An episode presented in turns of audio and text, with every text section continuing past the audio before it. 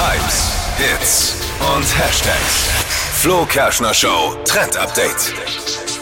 Hashtag Naked Dress. Dieses Kleid geht gerade viral im Netz. Ein Kleid, bei dem man erst nach dem zweiten Mal hingucken checkt, was da eigentlich dahinter steckt. Es sieht nämlich so aus, als ob das komplett durchsichtig ist.